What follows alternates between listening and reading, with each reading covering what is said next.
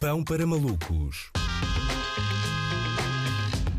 Com Manuel Cardoso. Olá Luís, hoje falamos do jogo mais excitante dos últimos tempos da Liga Portuguesa, aquele que vai fazer com que o eh, nosso futebol seja transmitido para todos os cantos do mundo, ali a par com a eh, Premier League, porque de certeza que no futuro os amantes do desporto rei de todo o mundo não quererão perder a oportunidade de assistir a bizarrias como esta em direto. Nunca mais vão eh, querer perder isto e ver em diferido. Falo da partida que opôs os 11 melhores jogadores disponíveis de um plantel profissional avaliado em quase 300 milhões de euros e nove uh, gajos, né?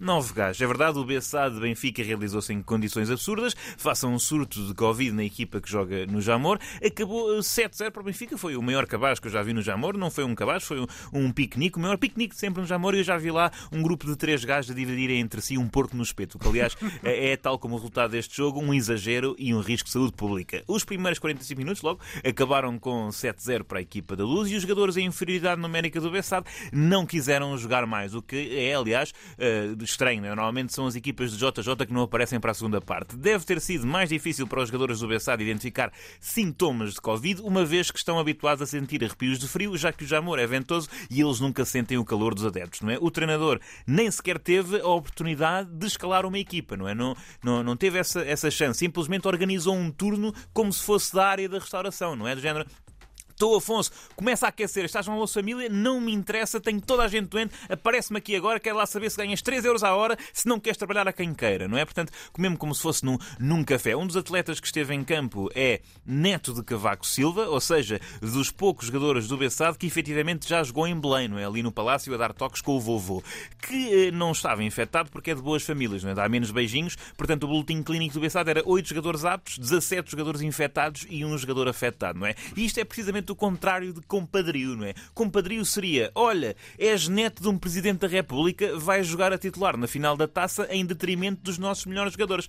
Isto é, olha, tudo bem, és neto do Presidente da República e tal, mas o que vai acontecer é que vais ter de entrar em campo com mais oito gajos para jogar contra uma equipa de internacionais A, porque não há literalmente mais ninguém, não é? Portanto, isto não me parece nada privilégio. Uh, a variante identificada na África do Sul foi o que o que causou este jogo e o que o fez terminar, ou seja, a variante Omicron foi o alfa e o ômega desta partida e neste momento Portugal tem 13 infectados com esta nova variante e são todos jogadores do, do, do BSAD. Todos, todos os infectados que há em Portugal são do BSAD. Portanto, enfim, ainda dizem que perdemos a capacidade de atrair jovens promessas. Não é? Eu tenho a certeza que o Omicron uh, se vai adaptar à forma de infectar nos campos portugueses não é? em, poucos, em poucos meses. Em princípio, a variante vai dominar uh, por cá e depois dar o salto uh, para o resto da Europa. Tão bonito, não é? O futebol é mesmo um, um desporto, um desporto contagiante. Enfim, isto é, é muito contagiante mesmo. Eu acho contagioso. que é, é contagiante, contagioso, é tudo o que tem a contágio, uh, o futebol está lá.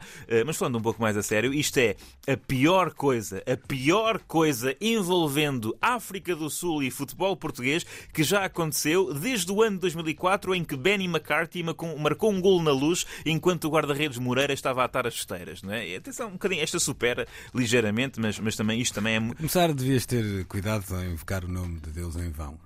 Uh, ok, de. Ok, Benny McCarthy. Claro, não, é, não havia de ser Moreira, não é? Mas Moreira, atenção, nesta época foi, foi, foi godlike, no hum. mínimo. Uh, mas pronto, nem tudo é mau. A julgar pelo passa-culpas a que temos assistido nos últimos dias entre Liga, uh, clubes e DGS, uma coisa será garantida: ninguém foi infectado pela estirpe da responsabilidade. Essa escapou a todos, andamos mesmo muito protegidos. Futebol português, no fundo, é isto, não é? É isto, é assim, muito à base de tubérculos, não é? Joga-se em batatais, perde-se muito tempo a passar a batata quente e está claramente uh, cheio de nabos.